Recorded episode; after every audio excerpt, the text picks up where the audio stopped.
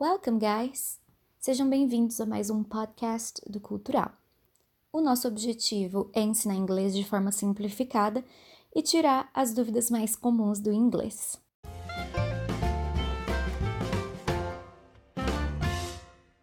Hoje o nosso foco é o verbo to be. O verbo be nada mais é em português do que o verbo ser ou o verbo estar. Ser e estar são condensados em um único verbo em inglês, que é o verbo to be.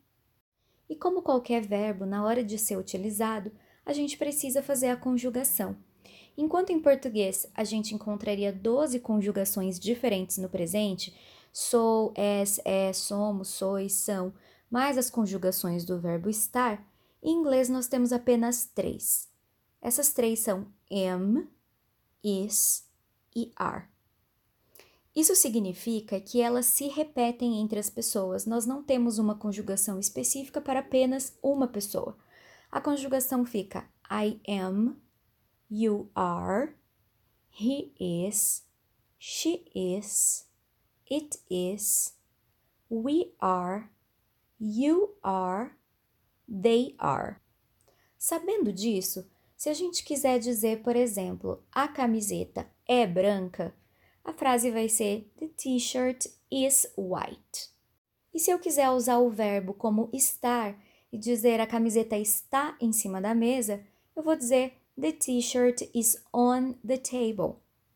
Notem que tanto para ser ou estar, eu usei o mesmo verbo, eu usei a forma is.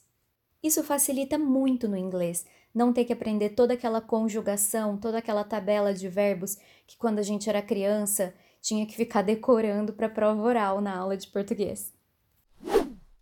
Eu vou dar mais alguns exemplos para vocês usando outras pessoas. Por exemplo, eu sou a Ana. I am Anna. Ou eu estou feliz. I am happy. Então eu usei o am para as duas situações, tanto no ser quanto no estar. Como que eu conjuguei? De acordo com a pessoa, no caso I, que sou eu. Então, toda vez que eu usar o I, eu vou dizer I am. Agora, um exemplo no plural. Os meninos estão na escola. The boys are at school. Os meninos são amigos. The boys are friends. Então, nós fizemos frases utilizando as três formas do verbo to be: am, is e are. Lembrando que a gente está falando do presente, ok? Agora, e se eu quiser transformar essas frases em frases negativas? Eu só preciso acrescentar o not depois do verbo to be. Por exemplo, I am not sad. Eu não estou triste. Ou She's not studying. Ela não está estudando. E por fim, a única coisa que falta é a gente aprender como fazer perguntas utilizando o verbo to be. Para fazer pergunta em inglês, não é igual no português que a gente tem que colocar só um ponto de interrogação no final e mudar a entonação na hora de falar. Em inglês é preciso inverter a posição do verbo to be com o sujeito.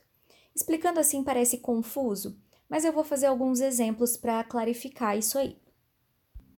Vamos usar a frase ele está na escola. He is at school.